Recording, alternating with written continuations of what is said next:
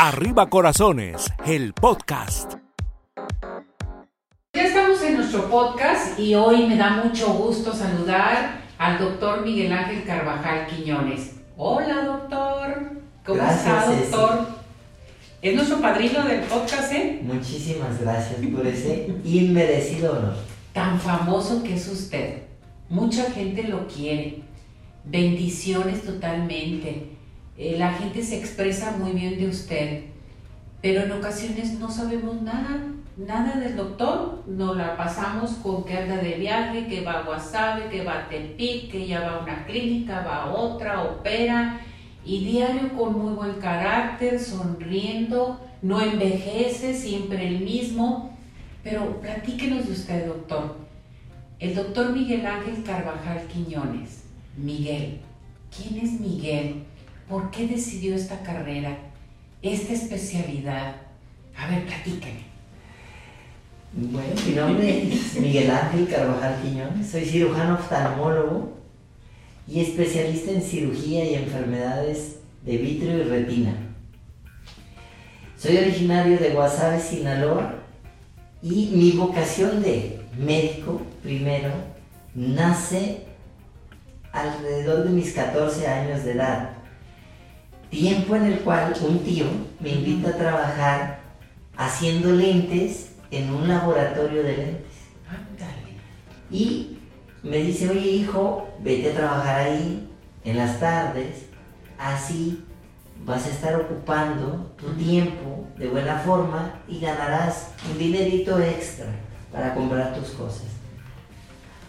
Me voy a trabajar con mi tío. Ahí en Guasave. Ahí en Guasave y me dice, ¿y por qué no estudias medicina? Mm. Terminando medicina, haces oftalmo, luego haces una especialidad como retina y te vienes, hacemos una clínica en Guasave, otra en Los Mochis y te vienes para acá. Entonces, el que una persona mayor te resuelva la vida a la edad de los 14 años, pues suena muy bonito, ¿no? Entonces, Así inicio mi carrera de medicina y él me enseña a hacer exámenes optométricos. Entonces a la edad de los 17, 18 años sabía hacer lentes y exámenes de optometría. Me voy a estudiar medicina, descubro, redescubro mi vocación en el andar de la medicina y me vengo a hacer oftalmología aquí a Guadalajara. Aquí hago oftalmología, la subespecialidad en retina y mi esposa ya no quiere irse a, a Sinaloa. A Guasave. A Guasave y terminamos quedándonos aquí en Guadalajara. O sea, su esposa es eh, también de Guasave. No, no, no. de aquí? Ella de aquí de Guadalajara. Y pues ya no se quiere ir y nos quedamos. Eh, en ese entonces mi suegra nos regala la mitad de una casa, me dan trabajo en el Centro Médico de Occidente del IMSS. Por otra parte, con los doctores Ábalos, entonces tenía hijos, eh, casa, trabajo institucional, trabajo privado y decido quedarme.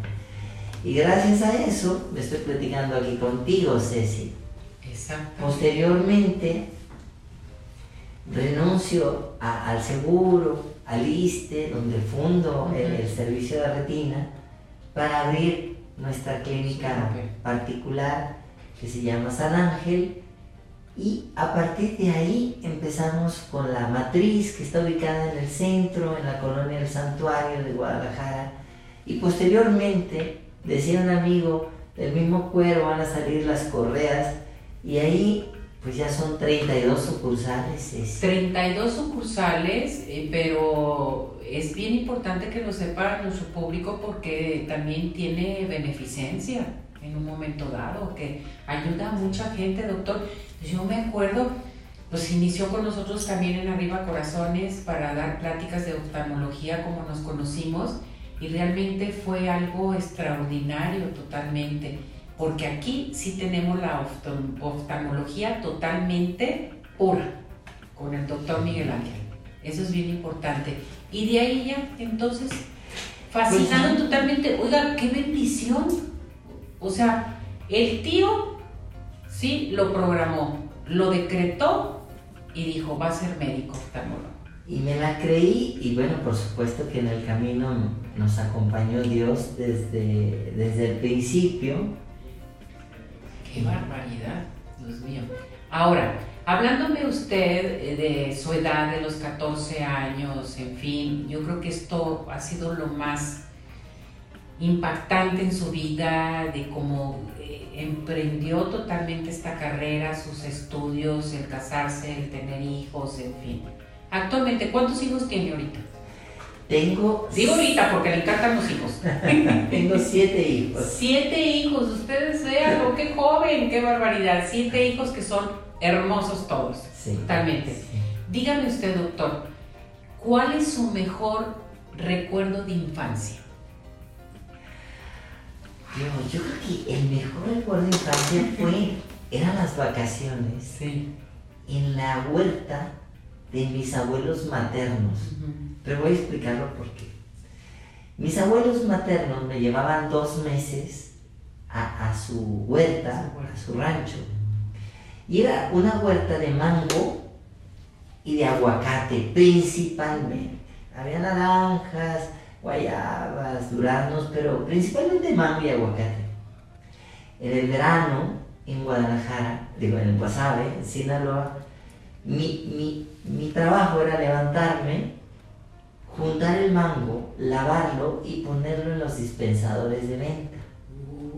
Entonces, trabajaba vendiendo mango y cocos. Pero eran camiones los que llegaban, Ceci. Entonces, mis abuelos me enseñaron a dos cosas.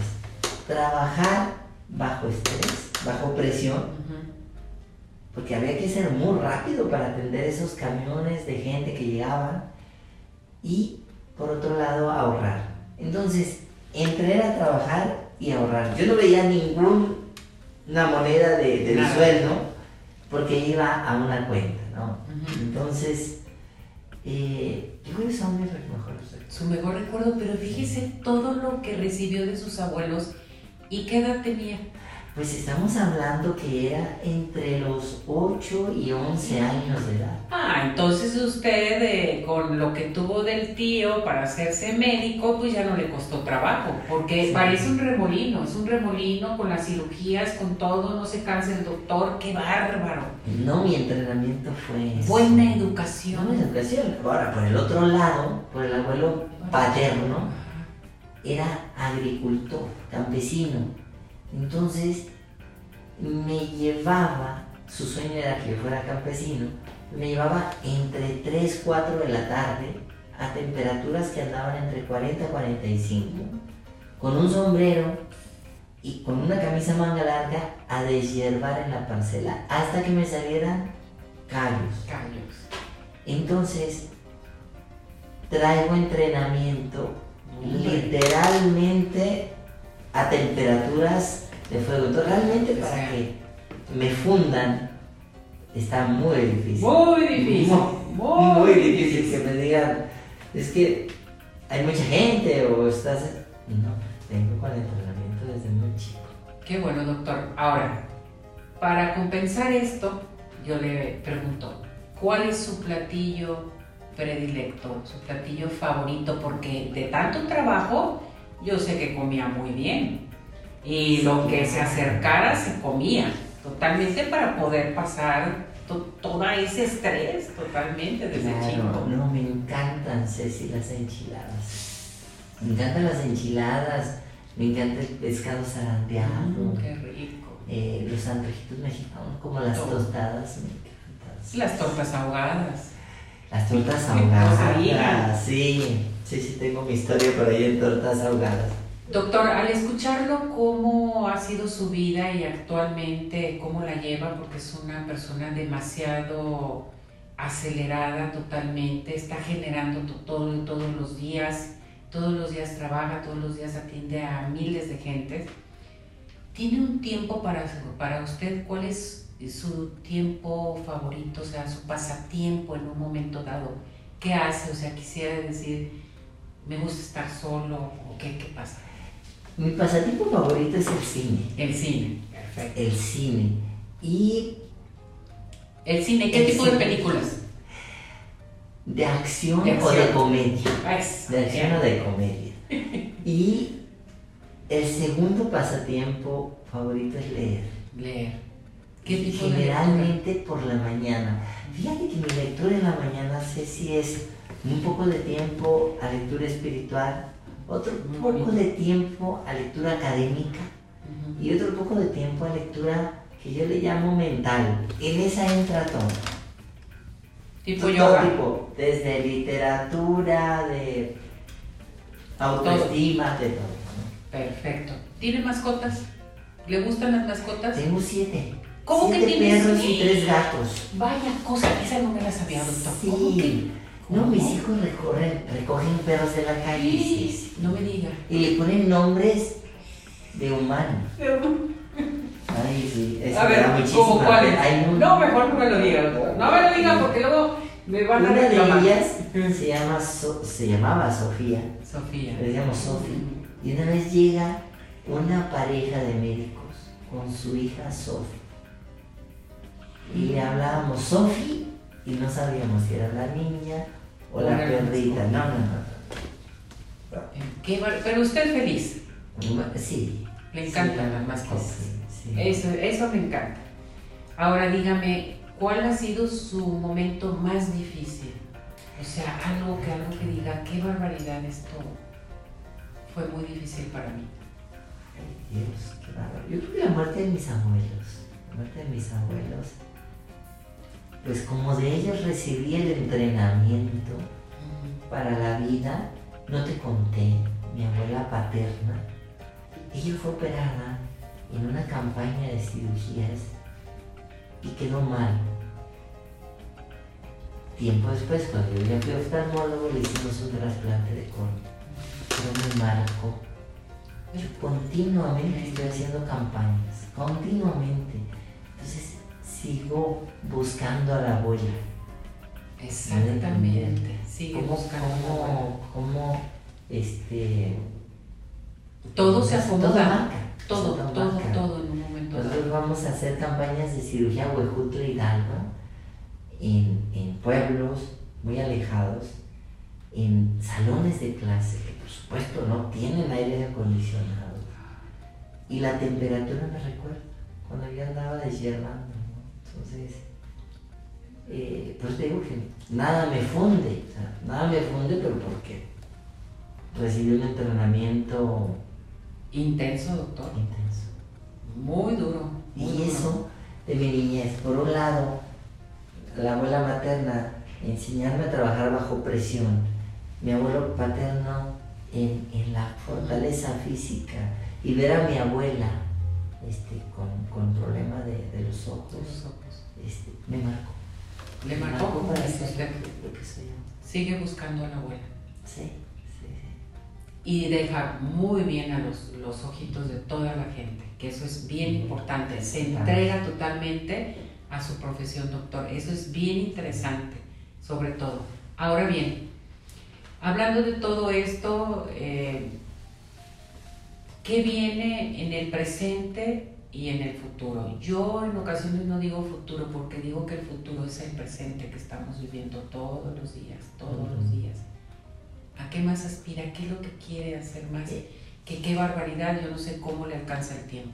Bueno, el presente es lo que soñamos. Claro. anteriormente y hoy mismo estamos cumpliendo metas. Por ejemplo, si mi meta de hace años era estar frente a las cámaras y frente a una conductora muy bonita, Mm, gracias. que hoy mismo se logró este sueño, ¿no?